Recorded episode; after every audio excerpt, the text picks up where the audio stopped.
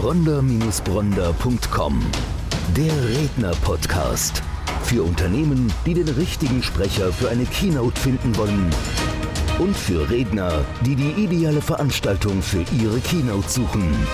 Eine gemeinsame Produktion von Die Redneragentur Bronder und Bronder und podcasthelfer.de bei All Audio.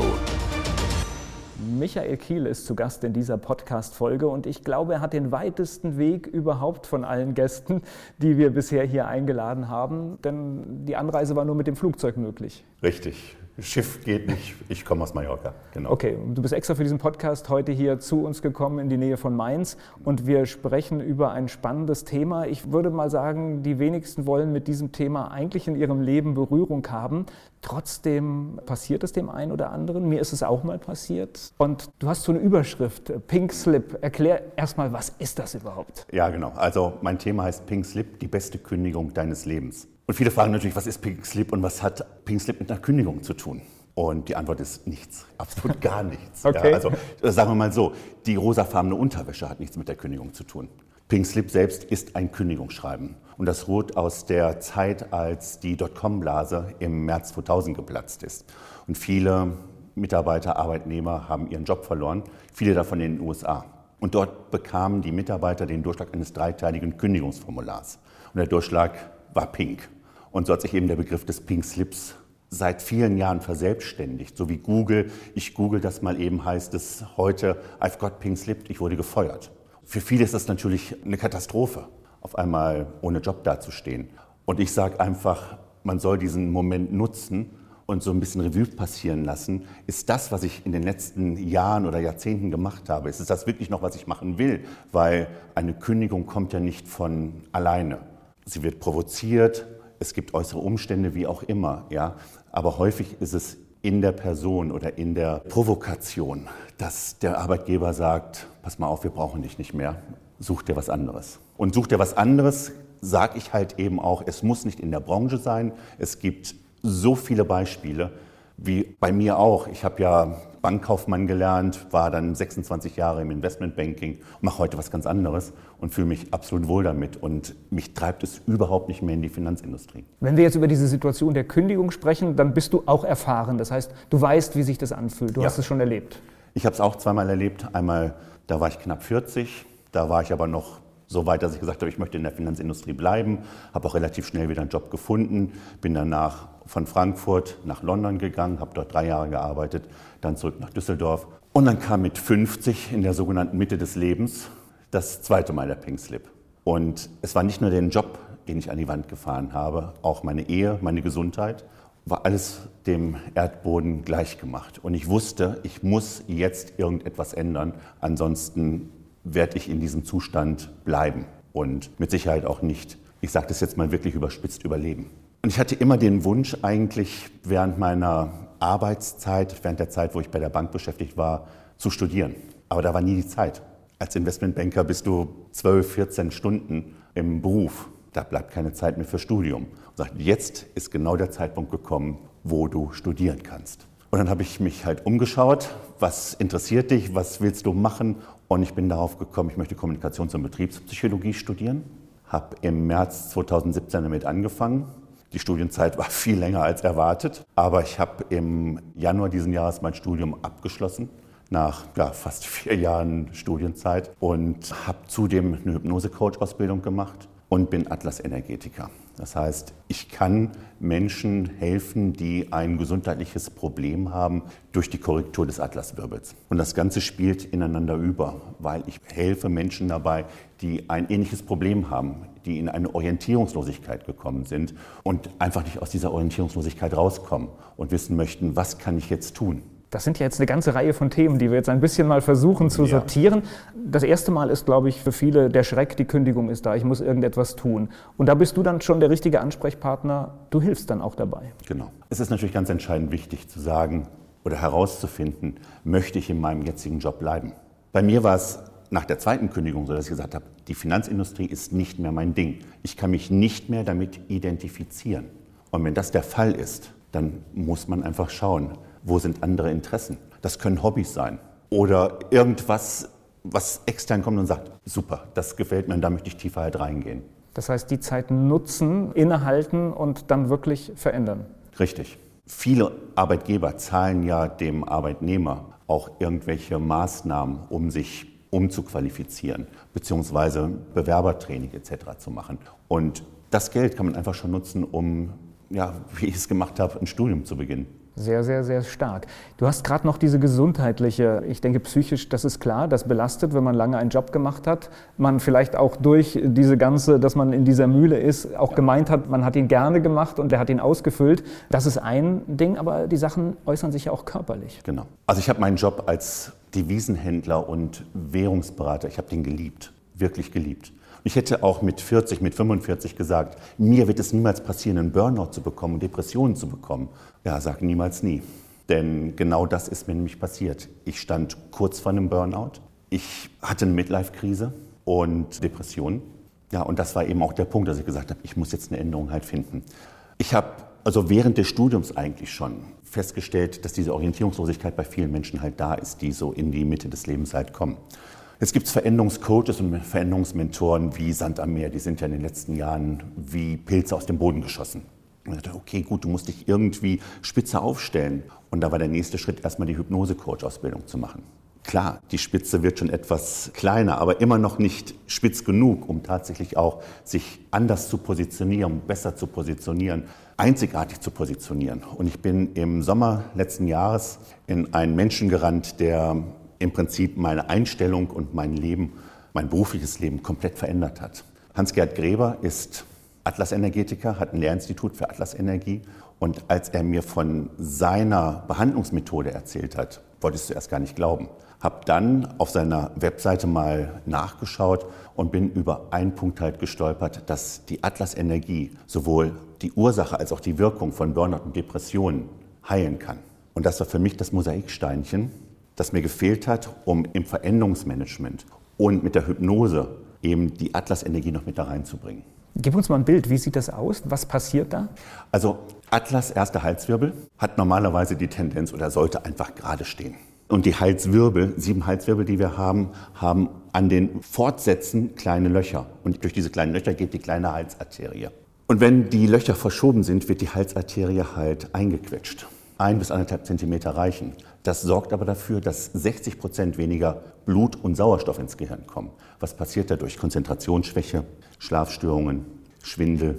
Und das sind häufig schon Ursachen, um Menschen in eine Depression oder in einen Burnout bringen zu können. Wenn ich permanent Kopfschmerzen, Migräne, Taubheitsgefühle halt habe und die Ärzte nichts finden oder die Schulmedizin halt sagt, nach schulmedizinischen Gesichtspunkten sind sie völlig gesund, kommt man da irgendwann an den Punkt zu sagen, spinne ich jetzt oder habe ich ein Problem mit den Ärzten?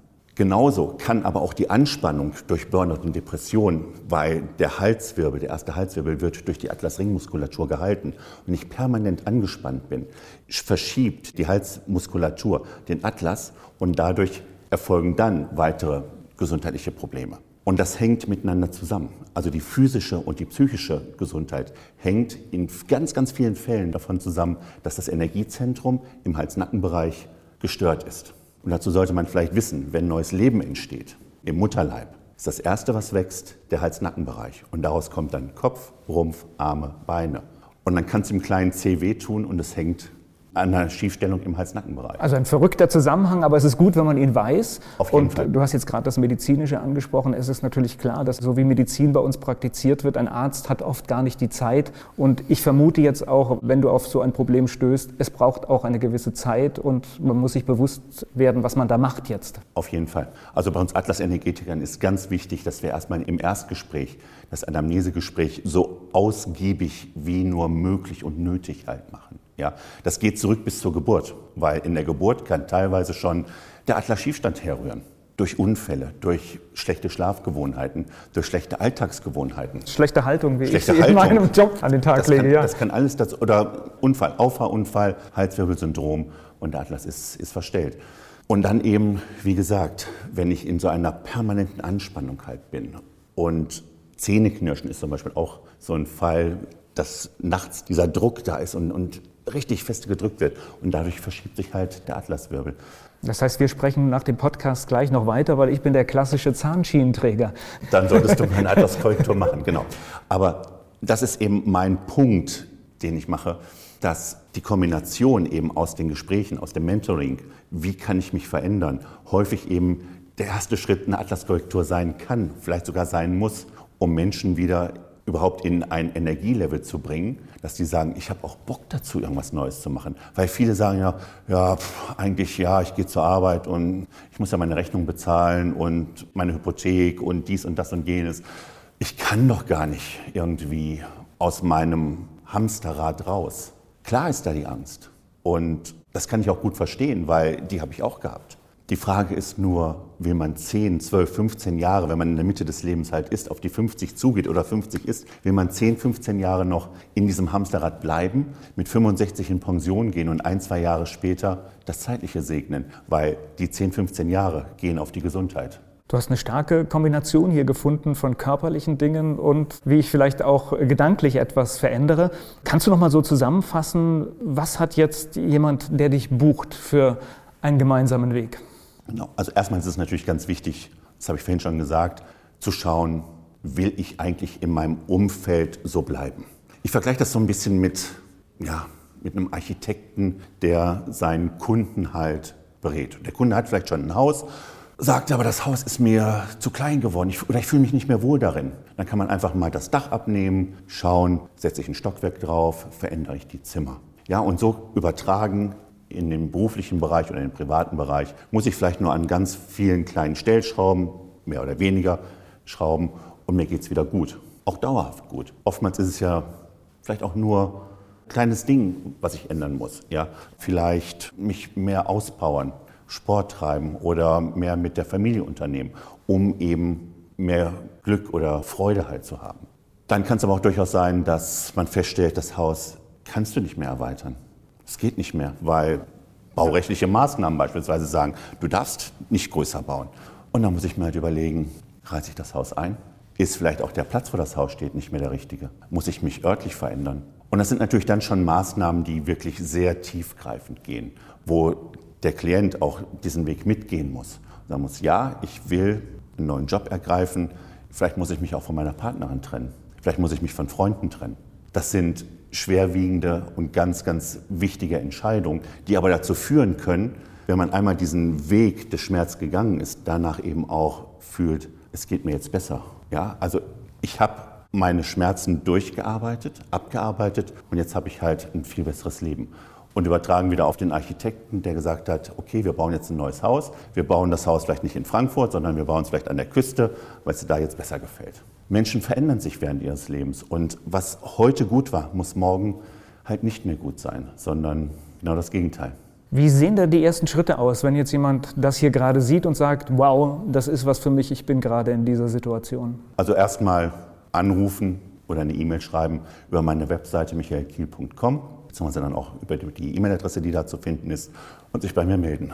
Und dann erstmal in einem Zoom-Gespräch telefonieren wir, was ist die aktuelle Ausgangslage, und dann natürlich, wie können die nächsten Schritte aussehen? Wie weit willst du gehen? Wie weit willst du mit mir gehen? Ja? Ich selbst bezeichne mich als Mentor, nicht als Coach. Das heißt, als Mentor sage ich, an deiner Stelle würde ich das und das so und so machen. Also du kommst auf den Punkt. Ich komme auf den Punkt, genau. Dieses Coaching über Fragen stellen, den Kunden irgendwie in, oder den Klienten irgendwo in eine Position zu bringen, dass er selbst hat, ist nicht mein Ding. Ich kann aus meiner Erfahrung sagen, wie ich es machen würde.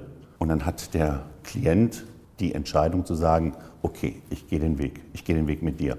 Entweder sind es die Tritte in den Allerwertesten oder eben wie ein Sherpa eben auch Gepäck mit aufschnallen und den Klienten auf die Spitze des Berges begleiten.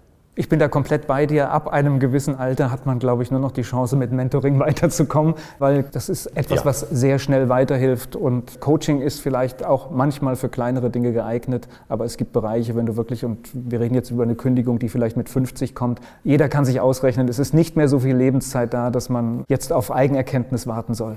Und gerade dann, wenn eben auch die Angst da ist, ich muss meine Rechnung bezahlen und ich habe die und die Verpflichtung, dann hat man keine drei, vier, fünf Jahre, um sich mit einer neuen Berufsausbildung irgendwie zu positionieren. Das muss relativ schnell gehen, so dass man auch wieder an das Geldverdienen kommt, in eine Art Freude oder in einen guten energetischen Zustand zu kommen. Und wir haben ja immer den Vorteil, derjenige, der diese Probleme nicht hat und von draußen drauf schaut, der macht das ja in einer Ruhe und hat viel bessere Lösungswege. Es ist leider häufig so, dass Freunde, Familie, Bekannte nicht unbedingt zugunsten des ich sage es mal, zugunsten meines Klienten, zugunsten desjenigen, der gerade ein Problem hat, sprechen. Sondern Sie können ja auch Teil des Problems sein. Ne? Sie können Teil des Problems sein. Sie können aber, wenn Sie einen Ratschlag geben, auch häufig Ihre eigenen, wie hätte ich es jetzt ganz gerne und wie würde ich den oder diejenige jetzt gerne haben. Jemand, der von außen halt drauf schaut, ist neutral. Jetzt höre ich diese beruhigende, sonore Stimme und jetzt hätte ich dich gefragt, wann geht es mit dem Podcast los? Ich plane dann mit dem ersten Quartal 2022 loszulegen und es kommen auch Leute zu Wort, die diese 180-Grad-Drehung schon gemacht haben, die was komplett anders in ihrem Leben gemacht haben und eine 180-Grad-Drehung. Ich habe jemanden dabei, der in der Pharmaindustrie ein ganz, ganz großes Tier war und ist heute Businesspoet und schreibt Gedichte.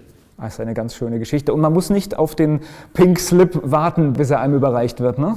Auch das ist richtig. Ich kann genauso gut den Pink Slip meinem Arbeitgeber geben. Oder ich kann den Pink Slip meinem Partner oder meiner Partnerin geben. Wenn ich halt merke, ich fühle mich halt nicht mehr wohl und mir fehlt irgendetwas, kann ich genauso gut auch einen Pink Slip ausstellen und nicht nur empfangen. Ja, also vielleicht auch mal selbst aktiv werden. Sprichst du auch über das Thema? Das heißt, bist du auch auf der Bühne, wenn man denn auf Bühnen darf? Ganz genau. Ja, also ich war jetzt kürzlich auf der Gedankenkrankenbühne und das Thema war Pink Slip, die beste Kündigung deines Lebens. Ja, und ich beginne meine Rede damit, ja, mit einer rosafarbenen Unterhose auf der Bühne zu stehen und genau diese Frage zu stellen: Was hat eine rosafarbene Unterhose mit einer Kündigung zu tun? Und wenn jemand Glück hat, kriegt er vielleicht auch die Unterhose dann zugeworfen. Und ich ende halt damit mit einer Spucktüte einer deutschen Fluggesellschaft, auf der steht, ich wäre auch lieber eine Popcorn-Tüte geworden. Und die Spucktüte macht dann die Transformation, ich habe es geschafft. Ich habe dann die Spucktüte mit Popcorn drin. Ja, also auch hoffnungslose Fälle bekommen eine Chance. Und ich sage mal, Unternehmen, die zum Beispiel auch vor der Situation stehen, dass sie kündigen müssen. Ich meine, da wärst du ja auch der richtige Mann, weil man muss das ja nicht immer so machen, wie es heute gemacht wird, sondern man kann es ja auch wertschätzend machen und sagen, hier pass auf, das ist unser Geschenk an euch, ihr habt lange Zeit für unser Unternehmen gearbeitet und jetzt zeigen wir euch hier einen Weg raus aus der Nummer. Ja, wie schon gesagt, ich komme ja aus der Investmentbankindustrie und da sind die Kündigungsmodalitäten, beziehungsweise wie oftmals mit einer Kündigung, wie Mitarbeitern umgegangen sind, eher etwas härter. Also es ist ein Haifischbecken und als Haifisch musst du halt entweder beißen oder du wirst halt irgendwann Köder.